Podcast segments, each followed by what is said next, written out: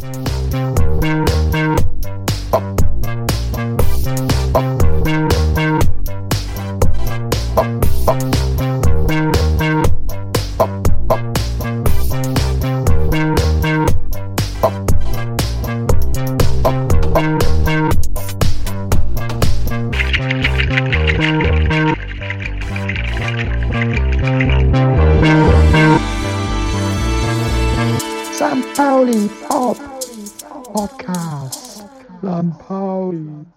Marvin Knoll verlässt den FC St. Pauli. Seitdem es klar geworden ist, dass er zum MSV Duisburg in die dritte Liga wechselt, heute oder eben gerade am Freitag, den 7. Januar, hat der FC St. Pauli das, was äh, die Mopo und die Bildzeitung schon von den Dächern pfiffen, bestätigt.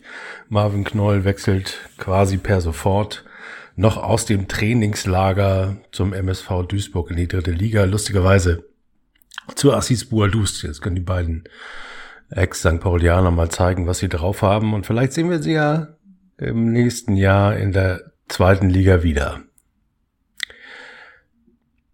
Ich habe den Wechsel erwartet, wie viele, viele andere auch. Ich habe ähm, tatsächlich nach einer äh, sehr, sehr euphorischen Anfangsphase, ähm, bei der äh, als äh, Marvin Knoll für uns gespielt hat, habe ich äh, relativ schnell ähm, eine Distanz zu ihm aufgebaut. Also je mehr er zum Posterboy des FC St. Pauli und des Marketing des FC St. Pauli wurde, je mehr er ähm, als äh, Whisky trinkender äh, Hipster in äh, New York äh, positioniert und abgelichtet wurde und je mehr seine ja, äh, sportliche Limitiertheit irgendwie klar geworden ist, desto mehr hatte ich irgendwie das Gefühl, wir reden hier über ein riesiges Missverständnis. Ein Missverständnis, das ähm, äh, bei dem ich mir fast sicher bin, dass äh, Marvin Knoll da gar nicht so viel für kann.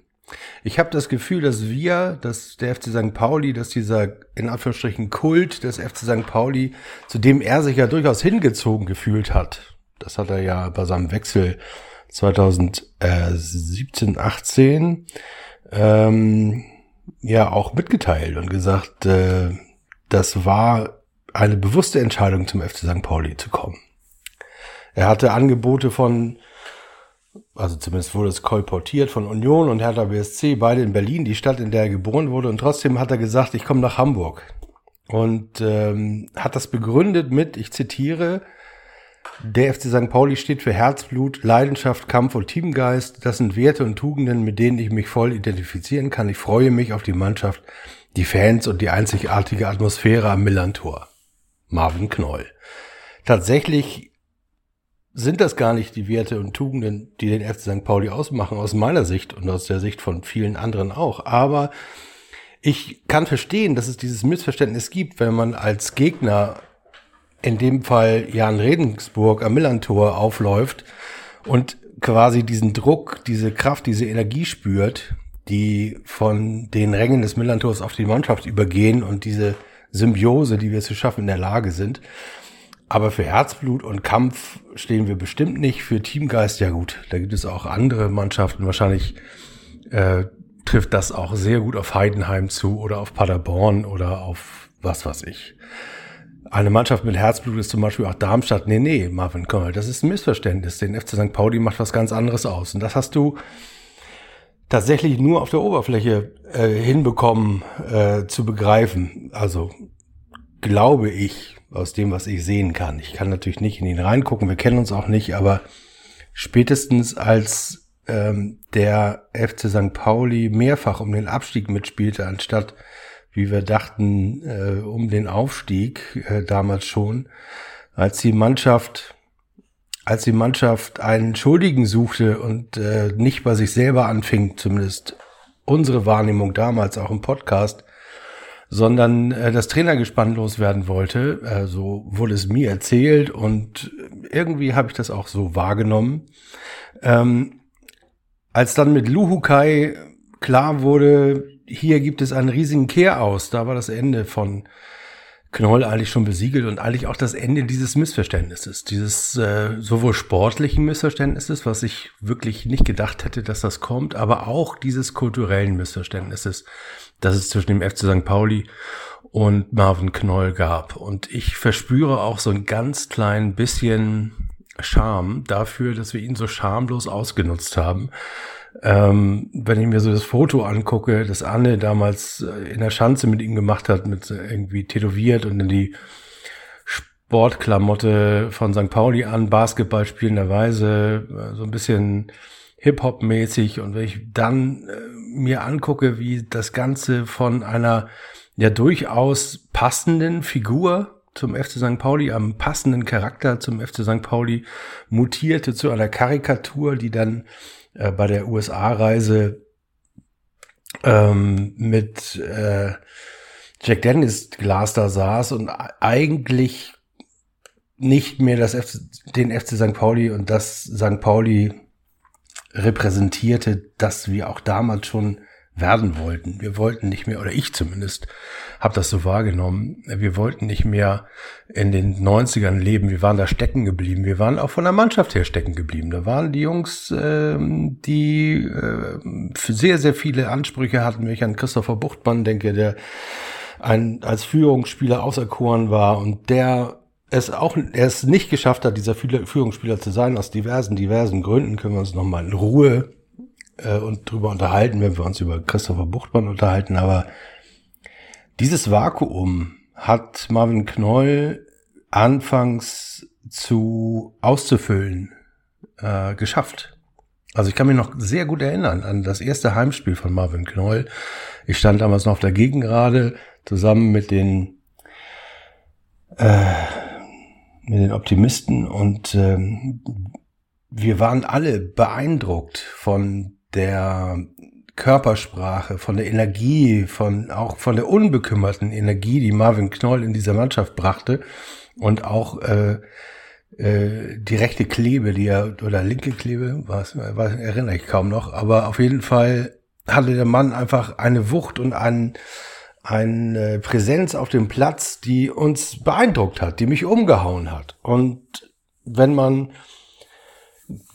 wenn man die ähm, höchsten Töne hört, mit denen äh, Thorsten Matuschka zum Beispiel äh, im Fernsehen von Marvin Knoll spricht, dann weiß man, da ist irgendwie was, da ist was dran. Und trotzdem haben wir, der FC St. Pauli, und hat auch Marvin Knoll beim FC St. Pauli es nicht geschafft, da eine, eine wachsende Beziehung draus zu machen, sondern das ist irgendwie so ein bisschen in der Mitte stecken geblieben und nach Luhukai hat Marvin Knoll es auch nicht mehr geschafft, ähm, die beide Füße auf den Boden zu kriegen. Und ähm, eigentlich war seine Zeit letztes Jahr um diese Zeit schon um. Markus hat mir eben geschrieben, äh, du hast im Podcast genau vor einem Jahr gesagt, dass Marvin Knoll keine Spielzeiten mehr bekommt, keine signifikanten. Und dem war auch so.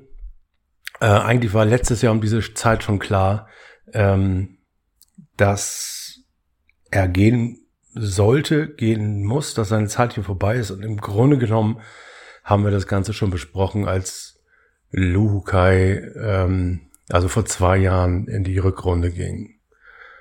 Spätestens mit dem äh, Installieren von Schulle war ich eigentlich fest davon überzeugt, weil Schulle eben keine Angst hatte, auch vermeintliche St. Paulianische Ikonen äh, nicht zu berücksichtigen, wenn ich da zum Beispiel an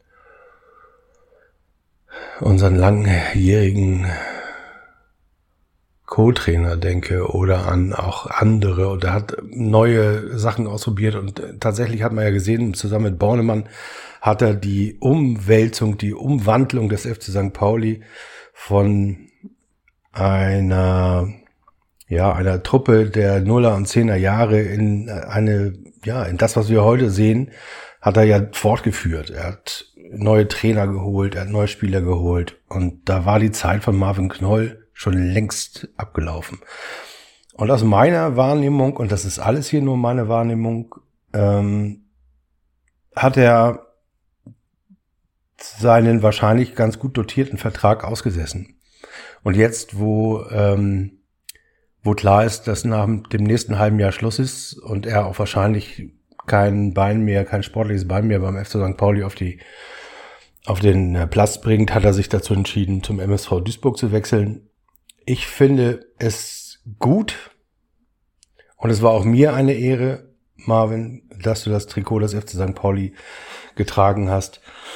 Ich weiß, was du meinst, wenn du sagst, ich werde die Zeit in Hamburg nie vergessen und die Fans und den Verein immer im Herzen tragen. Und tatsächlich werde ich das auch, aber ich hab, ich hab, äh, ich kann mir nicht helfen. Ich bin ein wenig traurig, weil ich daran denke, was aus diesem Anfang, aus diesem, was diese Energie hätte werden können.